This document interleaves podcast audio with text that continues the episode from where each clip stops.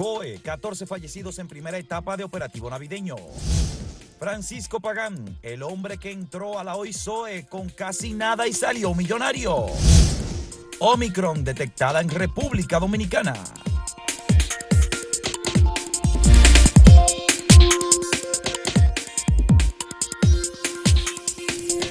Bueno, Lunelsi, esta festividad de Navidad estuvo matizada en, el plano informativo por todo lo que tuvo que ver o todo lo que se ha dado a conocer sobre Francisco Pagán, quien fuera el director de la Oficina de Ingenieros Supervisores de Obras del Estado. Y esto es a raíz de la evolución que lleva el conocimiento del expediente antipulpo depositado la semana pasada por el Ministerio Público.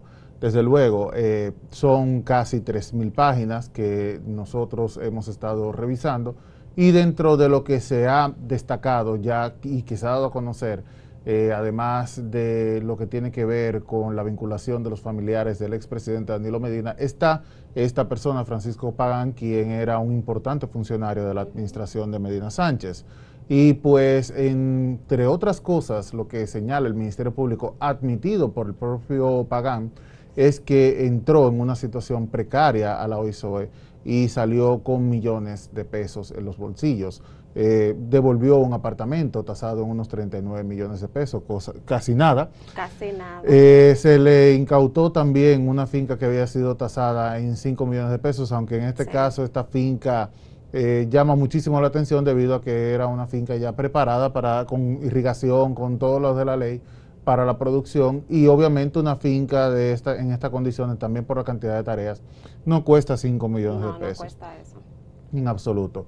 Y pues otras cosas que se han señalado también es que a pesar de tener un salario significativamente inferior, eh, podía darse grandes lujos en restaurantes de Santo Domingo, pagando una suma escandalosa mensualmente de hasta 249 mil pesos mensuales una cantidad que obviamente a todo el mundo le llama muchísimo la atención. ¿Y qué era lo que comía? No, yo imagino que comía, era huevos de, avestruz, con pepitas de oro, tiene que ser.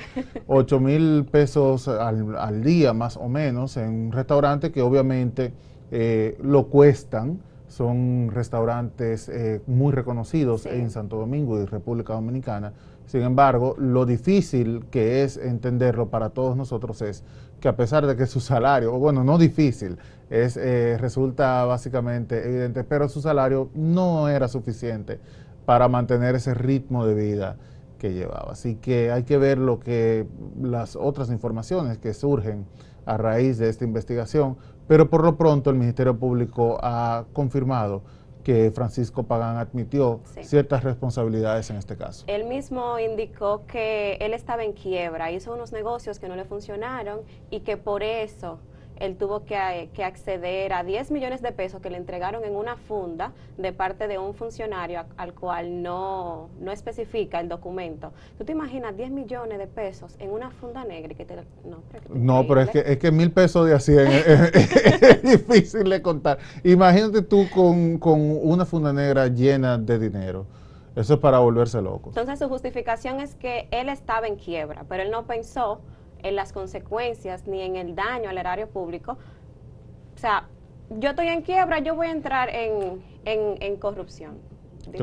No, no, eh, desde luego. Hay algo que se ha criticado constantemente respecto a la administración anterior y los funcionarios, no solamente al presidente Medina, porque del presidente Medina eh, no hay una imputación directa, más bien es a, la gente que le ha rodeado que estuvo actuando eh, al margen de la ley o, infringiendo la ley eh, sin ningún tipo de, pensamiento adicional, de, incluso sin guardar apariencias. Y eso es algo que, claro, de, forma burda, de forma descarada, y este es un claro ejemplo donde un funcionario que no tenía eh, las condiciones de ministro, por ejemplo, pero que casi lo era, debido a que la OISOE se convirtió prácticamente en un ministerio, eh, autónomo, incluso cuando no le correspondía la construcción de obras, lo hacía, eh, pues obviamente era una figura importantísima y de poder. Yo creo que lo positivo de, todo esto es que él está junto a otros dos imputados, me parece Aquiles Christopher y Julián Suriel Suazo, están colaborando con el Ministerio Público y que qué bueno que él admitió haber recibido ese, ese dinero y que devolvió esos bienes al Ministerio Público. Entonces esto quiere decir que sí hay algo y que quizás podemos ver a más personas cayendo por esto. Claro, mira, hay, hay dos cositas que hay que destacar también. Eh, lo primero es que eh, aparentemente hay una vinculación con lo que tiene que ver con el caso Larva, que es el caso de narcotráfico y lavado de activos que está investigando la Procuraduría y es eh, debido precisamente al estado en el que se encontraba, el estado económico que se encontraba Pagán, pues aparentemente hizo algunas negociaciones para que pudiera facilitarle eh, dinero a, este exfuncionario y de esa forma pues eh, poder mejorar su condición. Y esto pues lo pagó obviamente eh, posteriormente. Y lo segundo es que debido a que Pagán ya ha admitido, por lo menos parcial, que sí existe algún tipo de irregularidad o existió irregularidad en su gestión como funcionario, como, como director de la OISOE, Ahí, pues, lamentablemente para el Partido de la Liberación Dominicana se le cae un poquito la estrategia que ha tenido de persecución política, diciendo que el Ministerio Público ha estado eh, haciendo intervenciones eh, en contra de exfuncionarios del gobierno simplemente para eh, echar lodo a la gestión del presidente Medina. Ya cuando hay un funcionario, un exfuncionario en este caso, de esta administración que dice, sí, yo tuve, hice esto, hice aquello, pues evidentemente eh, ya queda claro que no se trata de una persecución política, sino que el Ministerio Público está haciendo la labor que le corresponde. Estos son algunos detallitos que tienen en pantalla de lo que dice el expediente. Dice sesiones y enmiendas que exceden el porcentaje permitido por la ley, contrataciones que no cumplen con las características de excepción, eh, proceso de excepción sin evidencia de la inmediatez. Es decir, esos son la forma en la que se favorecía con algunos contratos que hay que recordar que todo esto vincula al hermano del expresidente Danilo Medina, Alexis Medina, en el caso Antipulpo. Es una situación muy compleja, un caso muy difícil. Bastante. Los casos de corrupción nunca son fáciles de probar, sin embargo, debido a lo que señalábamos previamente, que incluso se hacían eh, eh, se llevaban a cabo acciones que eran básicamente a la luz pública, hay evidencia que eh, se ha recabado y que podría se podrá presentar y, así será en la audiencia ya de fondo. Yo que, va a haber caso antipulpo para largo y de verdad que yo me siento bien como ciudadana, como persona eh, votante adulta, que el Ministerio Público haya arrancado su, su gestión, porque el caso Antipulpo es del 2020, diciembre de 2020. Sí, el, Ministerio Público entró fresquito con ese caso. El primer caso de, de anticorrupción que lleva el Ministerio y, y me gusta ver cómo la justicia le está dando seguimiento a estos casos para que la gente entienda y vea que si usted es algo malo, algún día usted lo va a pagar porque la verdad siempre sale a la luz. Claro, lo ideal, en ningún país del mundo eh, se puede hablar de que no hay corrupción, en todas partes del mundo hay corrupción. Lo que sí existe, a diferencia de lo que ha existido en República Dominicana tradicionalmente, es la persecución y la pena a estos actos de corrupción. Y es lo que hace falta que, como bien dices, si alguien comete un acto ilícito, pues esto tenga consecuencias, que no se quede simplemente en el aire. De hecho, hablando de OISOE, que esto eh, no ha terminado, no ha concluido, hay que darle seguimiento a esta investigación, tiene que ver con el suicidio del arquitecto, que no eh, entró en la gestión de Francisco Pagán, pero que sí evidenció también una situación irregular que estaba ocurriendo con las eh, licitaciones dentro de esta entidad para la construcción de escuelas. O sea, son tantos casos de corrupción que hay en República Dominicana por investigar que obviamente ni este Ministerio Público ni el siguiente van a dar abasto para conocerlos todos. Pero por algo se inicia, eh, las investigaciones están ahí, ya hay por lo menos eh, media docena, mal contando, de casos de corrupción que ya se han dado a conocer y que se están investigando. El caso Antipulpo es uno más tristemente, porque hay que decirlo, involucra a la familia del expresidente Medina. Uno no quiere ver a sus gobernantes involucrados en situaciones incómodas, ni siquiera a su familia, pero eh, las cosas aparentemente se han dado de esta forma y el Ministerio Público está investigando. Vamos a una pausa, no sin antes ver la pregunta que tiene acento el día de hoy. ¿Cree que hay un acercamiento entre la Fuerza del Pueblo y el PLD? una pregunta política caliente. Si no, ¿es posible o es imposible? Esperamos sus respuestas y comentarios.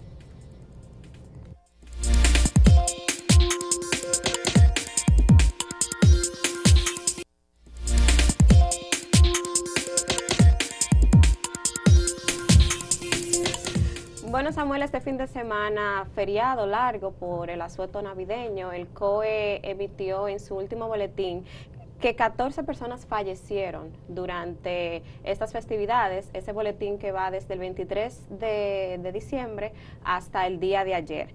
Yo estuve viendo las estadísticas y me llamó mucho la atención que en comparación con el año 2020, donde hubo 107 accidentes, este año se registró 122, de los cuales eh, provienen estos 14 fallecimientos de este año. El año pasado fallecieron 19 personas y en cuanto a la intoxicación por alcohol, el año pasado hubo 245 y este año 301, eh, 301 casos por intoxicación por alcohol. Y yo me pregunto, ¿es que la gente no sé, se quiere llevar al mundo por delante, porque yo entiendo que este año nos han dado una brecha para salir y disfrutar. El año pasado estábamos todos encerrados, todo el mundo está cansado, todo el mundo quiere salir, pero la vida continúa. Entonces, ¿dónde está la prudencia? Mira, es positivo el hecho de que haya una reducción en la cifra de accidentes y de fallecidos en comparación al año anterior. Eh, una muerte es mucho, hay que siempre destacar eso, y más cuando se trata de accidentes de tránsito que quizás eh, tuvieron un error humano eh, como causa fundamental. No hay que apresurarse y pensar, bueno, era que estaba bebiendo, lo que fuera. Son accidentes, las cosas pueden pasar, pero en estas fechas es muy común encontrarse accidentes por eh, imprudencia. Y siempre es lamentable también, Lunelsi, que lo dice el boletín del COE, el último emitido en la tarde de ayer, a las 2, 3 de la tarde, me parece, que eh, nuevamente ocurrieron intoxicaciones a menores de edad. Sí. Este, 18 menores de edad. 18, menores de edad, así es. Este siempre es un tema lamentable, es un tema que se critica y que en el caso de presentarse estas situaciones, pues el Ministerio Público tiene que investigar y actuar en consecuencia en caso de que lo merite. Si ha sido por descuido de los padres, si ha sido porque los menores eh, han aprovechado la festividad para ingerir alcohol sin una supervisión. Todo eso tiene que aclararse y determinarse si hay algún tipo de responsabilidad por parte de un adulto. Los menores de edad, a pesar quizás unos ya 17, 16 años, eh, pueden hacerlo adrede. Hay otros casos donde son los mismos padres que eh, le dan el alcohol a los niños y son edades, eh, muchas, la mayoría incluso, eh, de personas menores de edad que no deben estar consumiendo alcohol, en, ningún caso. Pero hay otros menores como de 12 años. Sí, menores de 12. Que bajo ningún concepto deberían estar cerca de las bebidas alcohólicas. Sin embargo, todos los años tenemos que estar luchando con esto. Se da y esperemos que en caso de haber consecuencias, pues que se pueda eh, aplicar la ley como corresponde. Eh, por otra parte, volviendo al tema de los accidentes, las motocicletas año tras año son las principales fuentes de accidentes y de muertos. Hay que recordar que, eh, como dicen popularmente, el chasis del motor es el cuerpo, es la persona, no existe ningún tipo de protección más allá del casco. Y sin embargo son en los... Eh, la forma de transporte donde más imprudencias se cometen. Así que nuevamente llamar la atención, la prudencia, hay que siempre recordarla.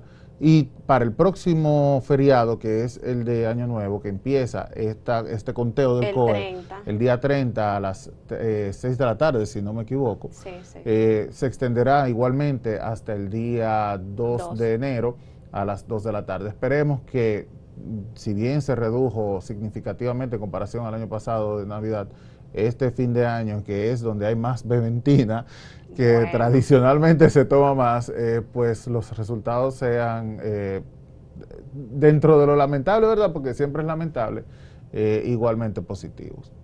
Así esperemos. Sí. mira, llegó Omicron.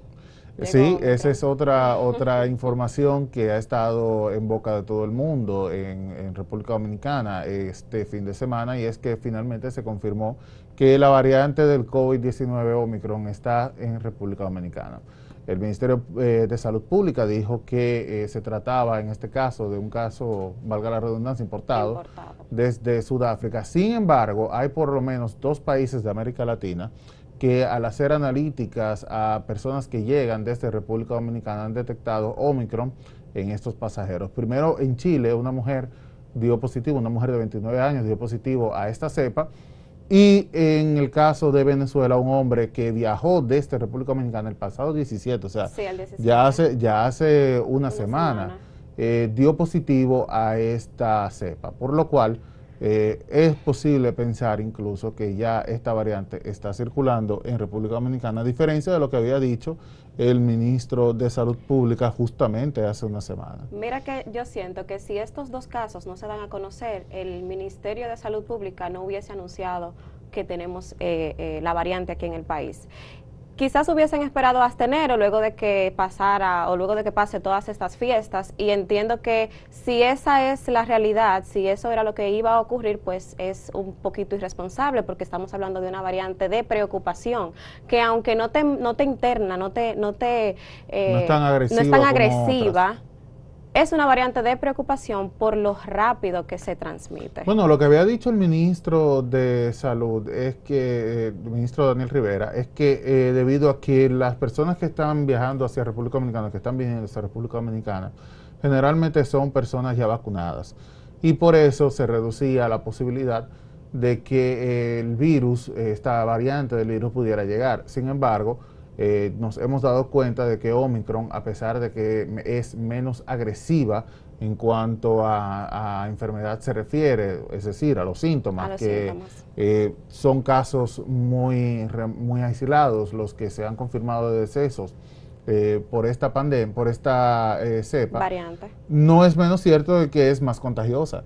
Y hemos visto que ya en poco tiempo numerosos países del mundo han eh, detectado esta variante y se ha convertido en una variante de importancia por el número de contagios ya confirmados. Es decir, que era imposible pensar de que la vacuna, como las personas que están viniendo acá generalmente tienen ya una o dos dosis o incluso tres, tres. Eh, eh, de inmunización, el sistema de inmunización, pues podía evitar que llegara. Ya llegó, hay que estar pendientes todo el mundo a cualquier síntoma que se presente. Tristemente, también estamos siendo afectados por una pandemia, por, la influenza. pandemia no, pero sí por un brote de, influenza, que esto complica también el panorama de salud. Mira, fíjate, eh, Plutarco Arias, ex ministro de Salud y que ahora es el presidente de la Sociedad de Neumólogos, hace un llamado a, la población a que si se siente algún síntoma como dolor de cabeza, fatiga, eh, cefalea, dolor muscular, acudan al médico porque son síntomas similares a los de la influenza y que ambos casos deben tratarse con especialistas. Entonces, lo ideal es eso, acudir al médico porque uno nunca sabe que pueda tener. Además, automedicarse no, no es bueno. Claro, hay que descartar que se trate de, de COVID-19, además de que también ya tenemos en el país que eso se ha confirmado otras cepas, además de la OMI que es la más nueva, como la Delta, que es una, una cepa bastante agresiva y muy contagiosa. Quizás no tanto como Omicron, pero es más preocupante en cuanto al deterioro de salud de la persona que se infecta con este virus. Así que todo el mundo debe estar pendiente, cualquier síntoma, como señalas y como decía Plutarco Arias, exministro de Salud, debe asistir a un especialista, especialmente porque la influenza y el COVID tiene síntomas muy similares y se pueden confundir. Uno puede pensar, bueno, hay un brote de influenza, quizás es influenza, déjame tratarlo en casa. En ambos casos, eh, casi siempre se va a tratar en casa. Sin embargo, eh, debido a que el COVID puede evolucionar tan rápido y puede afectar la salud de manera grave, incluso provocar la muerte más rápido que la influenza, pues se eh, recomienda siempre acudir a un especialista, determinarse efectivamente o descartar si se trata de COVID-19 o si se trata de influenza o incluso una gripe, que eh, hay síntomas muy similares con una gripe común, un resfriado común, eh, que uno que otro lo comparte, algunos se diferencian, pero al ojo del no experto pueden confundirse. es bueno que acuden siempre a un especialista y tener los cuidados que corresponden. Ahora, tú ves que eh, la mayoría de los países están cerrando fronteras, están tomando eh, restricciones. ¿Tú crees que pasaría lo mismo aquí? Bueno, aquí se han cancelado vuelos ya. En el fin de semana se cancelaron casi 3.000 vuelos debido a la variante Omicron. Esto es como prevención eh, ante el avance de esta cepa que como decíamos es más agresiva en cuanto a los contagios, menos agresiva en cuanto a la a los síntomas, pero no deja de ser, como señalabas, una, una cepa de interés. Nos vamos a la pausa y ver la pregunta que tiene acento. Recuerde que la pregunta del día es, ¿cree usted que, que hay o habrá un acercamiento, eh, acercamiento entre la Fuerza del Pueblo y el PLD? Sí, no, es posible o es imposible.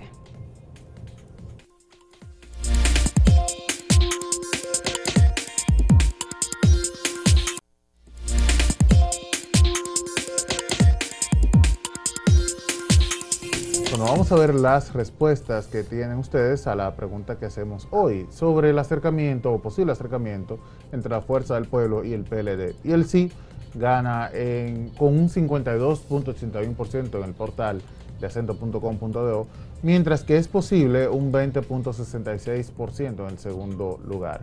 No un 19.9% y es imposible un 6.63%. Es decir, que es eh, positivo, como lo ven, el acercamiento entre la Fuerza del Pueblo y el PLD. A la misma pregunta, tenemos acá en Twitter que el 39.8% dice que sí habrá un acercamiento entre estas dos fuerzas políticas, un 28.6% dice que no, en tercer lugar está el es posible con un 20.8% y es imposible con un 10.8%. La gente cree que, que sí, que habrá un acercamiento. Sí, sí, básicamente un 59% entiende que sí, que podría darse este acercamiento entre PLD y la Fuerza del Pueblo. Bueno. Vamos a ver otros resultados. Esto es en YouTube. Aquí la cosa cambia drásticamente. Eh, no, eh, el entendido de que no habrá un acercamiento, un 52%, seguido por el sí con un 29%, es posible un 15% eh, y también es imposible un 5%. Esto es con 5.500 votos en YouTube. Aquí la cosa se Cambia, sí, se giró. Vamos a ver unos de los comentarios. A la misma pregunta de cree usted si hay un acercamiento entre la Fuerza del Pueblo y el PLD y por qué, Jen Servidores dice, de estructura a estructura partidaria no habrá ningún tipo de acuerdo y esto es razonable políticamente. La fuerza del pueblo no va a arriesgar el prestigio que está construyendo, cargando del PLD el deterioro, deterioro moral y crediticio de un partido perdedor odiado por el pueblo. Qué ácido. Agrio, agrio ese comentario. Dice Toby Mejía, de la única forma que pueden hacer frente a sus adversarios es unidos. Bueno. que deberían acercarse y conversar para unirse. Dice Ramón Gutiérrez, aunque son políticos y se venden al mejor postor, mercenarios, existe mucha litis entre Leonel y Danilo. Bueno, ese es un tema de discusión en, numerosas partes. Dice Almazo eh, Mario, Alonso Mario, desde Carolina del Norte. No solo tendrán acercamiento, terminarán unidos. El PLD y la Fuerza del Pueblo son el mismo mono en diferentes, bicicletas. Un circo. No, no, están agrios, están ácidos hoy. Luisa Rojas Rosario comenta, tienen las mismas ideas, tratar de no caer presos, Tal vez se unen a ver si logran ganar, que lo dudo, pero no solo eso, si Lionel de verdad llega a humillarse, a volver al PLD, es porque están muy asustados. Ay, Dios mío. Estos lectores están, muy, muy ácidos hoy. Vamos a pasar con Máximo Laureano, quien nos tiene, como siempre, las informaciones más recientes de la zona del Cibao. Buenos días, Máximo, adelante. Gracias, saludos Mucha gente ha calificado como una hazaña, como un asunto de diversión, el robo de una camioneta de la patrulla de la Policía Nacional en el municipio de Ficha González. Obviamente, otra gente ha calificado esto como una dejadez, una negligencia por parte de los patrulleros que no se sabe por qué dejaron la camioneta sola y sobre todo con la posibilidad de que alguien pudiera arrancar en ella. Arturo López Silverio es el joven que se robó la camioneta y que luego de salir en ella impactó a varios vehículos. Dice que está arrepentido de esta acción. La Policía Nacional, representada en Santiago por el general de brigada Ernesto Rafael Rodríguez García, ha dicho que se investigará a los policías que integraban la patrulla. Ya se anunció que Arturo López Silverio está detenido y que posiblemente se le conozca medida de coerción. Se van a tomar la medida de sanción correspondiente de acuerdo a la investigación. De igual manera también el ciudadano, independientemente que esté embriagado o no, también será sometido a la acción de la justicia para que pague por, por sus hechos. El ex ministro de Salud Pública y Asistencia Social, Plutarco Arias, quien representa la Sociedad de Neumología, está haciendo recomendaciones de que a raíz de la gran presencia del virus de influenza se trate esto con especialistas debido a que los síntomas son muy parecidos a los del coronavirus. Esto lo dice a raíz de la amenaza de la variante Omicron que ya se detectó en la República Dominicana. La Procuraduría Fiscal de Santiago, representada por el fiscal titular Osvaldo Bonilla, dio a conocer este domingo el apresamiento de José Antonio Santana Moronta, propietario del colmado Moronta, desde donde, según las investigaciones del Ministerio Público, se habría estafado al Estado Dominicano por 18.4 millones de pesos. Este fraude se habría realizado con clonación de tarjeta que pertenecen a los programas sociales del gobierno. Distante pero pendiente, actualidad y objetividad desde Santiago. Siga con la programación de Acento TV.